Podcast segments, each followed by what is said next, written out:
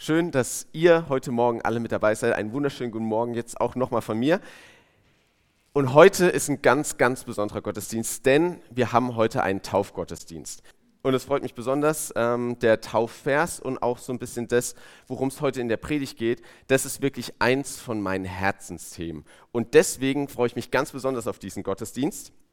In Psalm 34, Vers 6, da beschreibt David etwas ganz Tolles. Nämlich er sagt, wer zu ihm, wer zu Gott aufschaut, der strahlt vor Freude und sein Vertrauen wird niemals enttäuscht werden.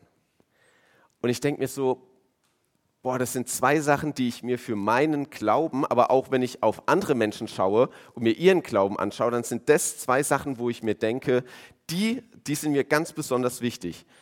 Freude, ein Glaube, der Freude schenkt und eine Gewissheit. Eine Gewissheit, ein Vertrauen, dass wir in Gott setzen, das nicht enttäuscht wird. Und ich finde das für einen Taufvers zwei hammercoole Aussagen, die ihr Lehrer mitgeben wollt. Und hoffentlich denkt ihr euch auch, boah, das ist genau eigentlich auch das, was ich mir als Christ für mich, für meine Kinder, für meine Familie, für andere Christen wünschen würde, dass die einen Glauben haben, der Freude, statt irgendwie Trostlosigkeit oder Tristheit irgendwie ausstrahlt, der ein ganz tiefes Vertrauen begründet, wo man merkt, das hält. Das ist nicht nur was, was in guten Zeiten funktioniert und wenn es schlecht wird, muss man sich was anderes suchen oder den Kopf einziehen, sondern auch in schlechten Zeiten hält dieser Glaube. Ein Glaube, der also haltbar und erfüllend ist. Dass ich vor Freude nur so strahlen kann, dass ich lächelnd und lachend durchs Leben gehe und dass wir spüren, wir sind sicher bei und mit diesem Gott. Das ist, glaube ich, ein Glaube, der das Leben verändert, der uns von anderen Menschen im Alltag unterscheidet und der so attraktiv ist, dass Menschen automatisch anfangen werden zu fragen, woher nimmst du diese Freude? Woher nimmst du so eine Hoffnung, wenn man, wie Friedrich gemeint hat, in die Welt schaut und sieht, boah, da liegt auch ziemlich viel im Argen. Woher hast du diese Kraft? Ich möchte am Anfang beten. Herr Jesus, danke dafür, dass du uns Taufe geschenkt hast, dass wir vor dich kommen dürfen und uns zu dir stellen dürfen und egal ob Kinder oder Erwachsene, mit da hineinnehmen dürfen in ein Versprechen hinein, dass du uns begegnest, dass du uns nahe kommst, dass du uns eine Hoffnung und eine Freude für unser Leben schenken willst. Und ich will dich bitten, hilf uns heute so ein bisschen mehr zu verstehen, wie das aussehen kann, wie das gelingen kann, wie wir das praktisch umsetzen können. Und lass uns spüren, wie du uns ganz nahe bist im Gottesdienst. Amen. Also, vor Freude leuchten, andere Menschen anstrahlen. Wie, wie schafft man das gut? Und ähm, manchmal muss man sagen, da hat man auch als Prediger ein unverschämtes Glück, denn ähm, der ganze Psalm 34 ist dafür eigentlich ein perfekter Leitfaden, um genau diese Frage ähm, so ein bisschen anschaulich zu machen. Vor Freude leuchten, strahlen andere Menschen so ein bisschen mit dem Feuer, was in einem brennt, entzünden. Und deswegen, ähm, weil das so gut passt, Psalm 34 und weil man ja sowieso Kontextanalyse und so, ihr kennt das alle aus dem Theologie, ja, nicht, aber ähm, deswegen schauen wir uns einfach mal an, was steht denn im Psalm 34? Ich würde ihn euch einfach mal vortragen und das ist jetzt richtig einfach, weil ich musste nicht viel zu Hause machen, sondern ihn erstmal einfach kopieren. Ähm, aber ihr dürft euch jetzt einfach mal darauf einlassen und darauf hören, was Gottes Wort euch gerade ins Herz legt. Psalm 34, Vers 1. Ein Psalm Davids. Er verfasste diesen, nachdem er vor Abimelech sich wahnsinnig gestellt hatte und deswegen davongejagt wurde. Also ähm, eigentlich sollte er getötet werden. David macht so, als wäre er ein bisschen crazy. Ähm, und deswegen wird er fortgeschickt. Und das bedeutet, David kommt gerade aus einer Situation heraus, wo ein bisschen ein verrückter Plan, aber im Vertrauen auf Gott, er gemerkt hat, das hat funktioniert und er gerade so eine richtige Bewahrungssituation erlebt hat. Und dann schreibt er, ich will den Herrn alle Zeit preisen. Nie will ich aufhören, ihn zu rühmen. Von ganzem Herzen lobe ich ihn. Wer entmutigt ist, soll es hören und sich freuen. Preist mit mir diesen großen Gott, lasst uns gemeinsam seinen Namen bekannt machen. Als ich beim Herrn Hilfe suchte, erhörte er mich und befreite mich aus meiner Angst. Von Angst befreit, das ist so ein bisschen genau das Thema, was wir vor zwei Jahren bei Mias Taufe mit Josua 1, Vers 9 hatten. Gott, der von Angst befreit und ermutigt. Und jetzt direkt hier im Anschluss, nach Vers 5 von Angst befreit, der von Lea, wer zu ihm aufschaut, der strahlt vor Freude und sein Vertrauen wird nie enttäuscht. Vers 7. Ich habe es selbst erlebt. Ich war am Ende. Da schrie ich zum Herrn und er hörte mein Flehen. Aus aller Bedrängnis hat er mich befreit. Der Engel des Herrn umgibt alle mit seinem Schutz, die Gott achten und ehren und rettet sie aus der Gefahr. Probiert es doch aus und erlebt selbst, wie gut Gott ist. Bei Luther, bei Luther schmecket und sehet, wie freundlich der Herr ist. Glücklich ist, wer bei ihm Zuflucht sucht. Begegnet dem Herrn mit Ehrfurcht, alle, die ihr zu ihm gehört. Wer ihn ernst nimmt, der wird keinen Mangel leiden. Selbst kräftige junge Löwen müssen manchmal hungern. Aber wer nach dem Herrn fragt, dem fehlt es an nichts. Kommt her, ihr jungen Leute, und hört mir zu, ich will euch lehren, was Ehrfurcht vor dem Herrn bedeutet. Wer von euch will ein Leben voller Freude und guter Tage erleben? Dann achtet auf das, was ihr sagt. Keine Lüge, kein gemeines Wort soll über eure Lippen kommen. Wendet euch ab von all dem Bösen und tut Gutes. Setzt euch unermüdlich und mit ganzer Kraft für den Frieden ein. Denn der Herr sieht mit Freuden solche Menschen, die nach seinem Willen leben und hat immer ein offenes Ohr für ihre Bitten. Allen jedoch, die Böses tun, stellt sich der Herr entgegen und löscht ihre Erinnerung aus. Wenn aber rechtschaffene Menschen zu ihm rufen, hört er sie und rettet sie aus jeder Not. Der Herr ist denen nahe, die verzweifelt sind und rettet diejenigen, die alle Hoffnung verloren haben. Zwar bleibt auch dem, der zu Gott sich hält, Schmerz und Leid nicht erspart, doch aus allem befreit ihn der Herr. Vor jedem schweren Schaden bewahrt er ihn, kein Knochen soll ihm gebrochen werden. Wer Böses tut, den bringt seine Bosheit um. Wer den Aufrichtigen hasst, der muss die Folgen tragen. Doch der Herr erlöst alle, die ihm von Herzen dienen. Niemand, der bei ihm Zuflucht sucht, muss sein Strafgericht fürchten ein richtig starker, ein richtig voller Vers. Und um euch so ein bisschen zu veranschaulichen, wie voll er ist, ähm, habe ich den Vers, ich habe ihn euch mal hier mitgebracht, ihr könnt nicht unbedingt lesen. Ähm, das ist so, das ist aber auch voll okay, ihr müsst vor allem sehen, dass da was gelb ist.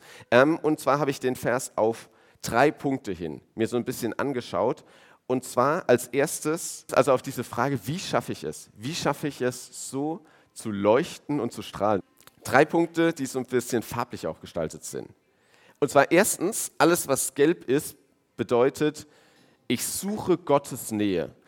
Überall dort steht, wie kann es aussehen, dass ich anfange zu strahlen, indem ich Gottes Nähe suche. Wie schaffe ich es, so zu leuchten und zu strahlen? Erstens, das Gelb markierte, ich suche Gottes Nähe.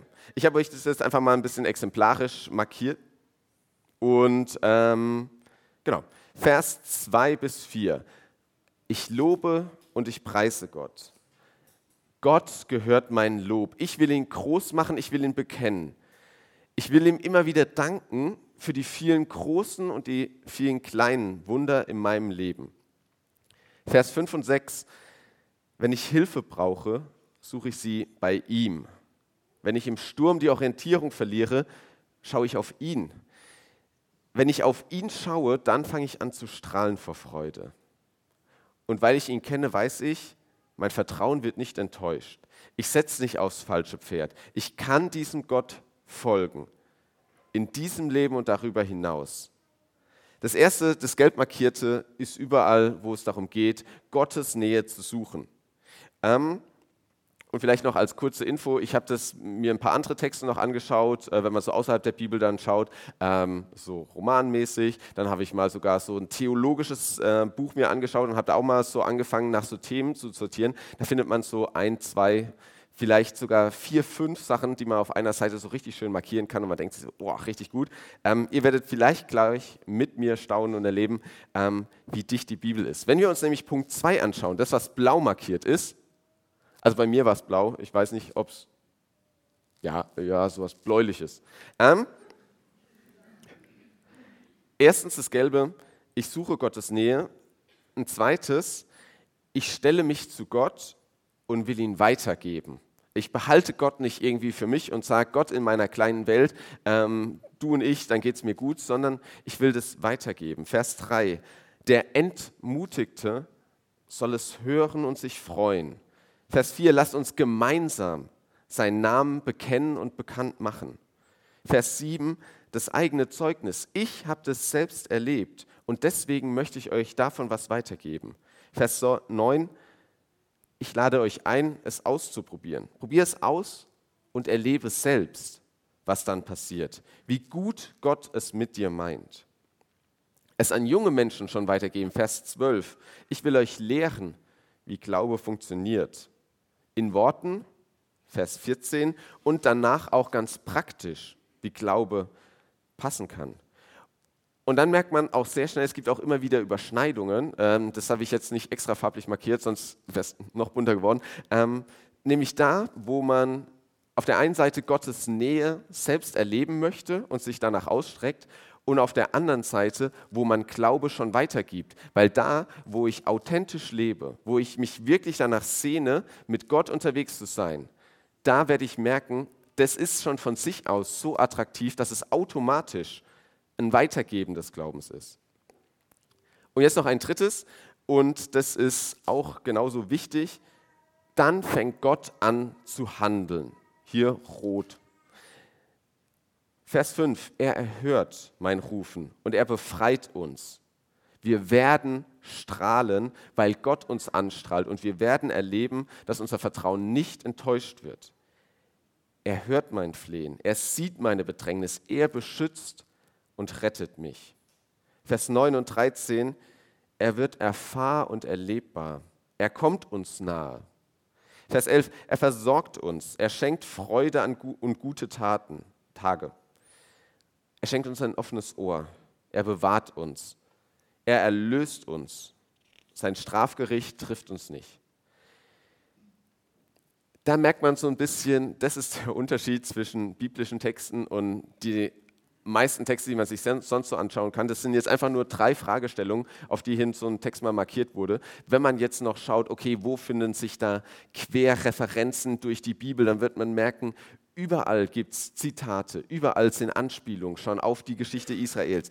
Ähm, der Bibeltext ist so unglaublich dicht und da merkt man einen riesen Unterschied da, wo Gottes Wort spricht, da ist es mehr als nur so ein, das ist was Oberflächliches. Das hat so unglaublich viel Tiefgang.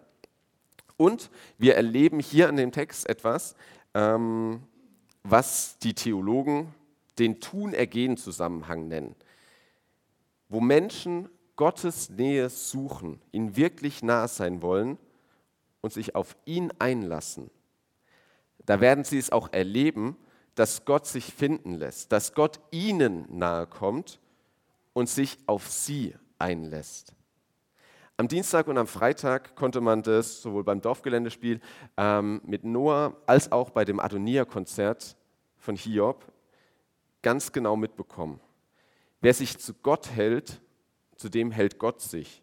Er lässt uns nicht allein. Wenn es draußen anfängt zu regnen und zu stürmen, wenn alles irgendwie den Bach runterzugehen scheint. Gott verlässt uns nicht. Und von den vielen Hunderten, ich wollte schon schreiben Tausende, aber ich war mir da nicht sicher, ob das nicht übertrieben wirkt, aber ich denke, es kommt schon eigentlich hin. Ähm, Menschen, denen ich begegnet bin, die mit Gott unterwegs sind, habe ich noch keinen getroffen, und das finde ich richtig krass und beeindruckend, die sagen würden, ich bereue es, diesen Weg mit Gott gegangen zu sein. Und das finde ich unglaublich, dass Menschen sagen, ich erlebe auch Rückschläge. Ich erlebe auch, dass es nicht funktioniert manchmal. Ich erlebe auch, dass Dinge den Bach runtergehen können, aber ich bereue es, keinen Tag mit Gott unterwegs gewesen zu sein. Das ist die Erlebnis und das ist das Unglaubliche, was man erlebt, wenn man mit Gott durchs Leben geht. Und trotzdem, Vers 20, zum Leben eines Christen gehört das genauso dazu. Zwar bleibt auch dem, der sich zu Gott hält, Schmerz und Leid nicht erspart. Das ist das, wo wir alle wissen, das ist realistisch, das gehört dazu. Das ist nicht irgendwie ein schön Waschen von wegen, ja, das Leben, äh, wenn du nur zu Gott hältst, dann werden alle Probleme irgendwie weggewaschen und dann ist alles easy peasy. Nee, es gehört auch dazu, dass wir immer wieder diese Rückschläge, diese Herausforderung haben, dass wir uns auch verletzen. Aber es geht noch weiter. Doch aus alledem befreit uns der Herr. Und wir werden noch etwas erleben.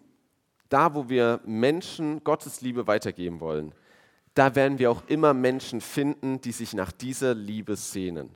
Menschen, die Ermutigung, die Hoffnung, die Zeugnis brauchen aber auch die Lehre brauchen, die tiefer den Glauben verstehen wollen, die genauso aber auch Praxistipps brauchen. Wie kann ich diesen Glauben in meinem Leben umsetzen, dass ich auch erlebe, dass Gott handelt? Und da werden wir aber auch erfahren, Gott handelt durch uns und lässt uns an seinem Reich mitbauen. Und wo wir uns gebrauchen lassen, da handelt Gott dann auch. Quasi automatisch. Das meint dieser Tun-Ergehen-Zusammenhang wo wir uns zu Gott halten, da handelt Gott. Gott möchte gesucht werden und deswegen lässt er sich finden. Gott möchte weitergegeben werden und deswegen macht er sich erlebbar. Deswegen handelt Gott dann auch. Und wir dürfen uns darauf verlassen, dass er handeln wird, dass er uns erhört, befreit, erlöst, dass er uns anstrahlt und zum Strahlen bringt, dass er wirklich da ist und immer da sein wird. Und genau in diesem Glauben, in dieses Vertrauen hinein taufen wir heute Lea.